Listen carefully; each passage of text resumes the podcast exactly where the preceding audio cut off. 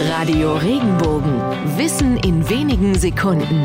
Alltagsfragen leicht erklärt. Woher kommt der Begriff Tohu Wabohu? Wenn irgendwo alles völlig durcheinander ist, bezeichnen viele dieses Chaos als Tohu Wabohu.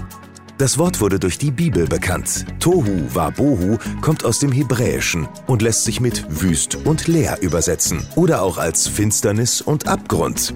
Mit dem Wort werden in der Bibel die Zustände auf der Erde vor Beginn der Schöpfung bezeichnet.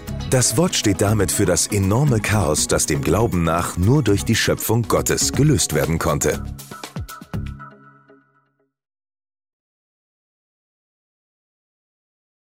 Wenn dir der Podcast gefallen hat, bewerte ihn bitte auf iTunes und schreib vielleicht einen Kommentar. Das hilft uns sichtbarer zu sein und den Podcast bekannter zu machen. Dankeschön.